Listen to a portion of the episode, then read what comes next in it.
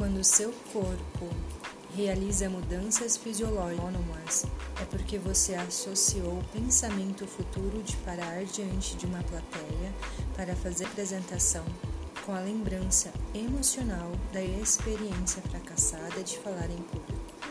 Quando esse pensamento, ideia ou possibilidade futura estão consistentemente associados a sentimentos passados de ansiedade, fracasso ou constrangimento, a mente condiciona o corpo a responder de modo automático ao sentimento.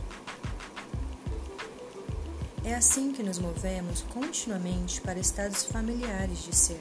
Nossos pensamentos e sentimentos se tornam unos com o passado porque não podemos pensar em termos mais amplos do que como nos sentimos.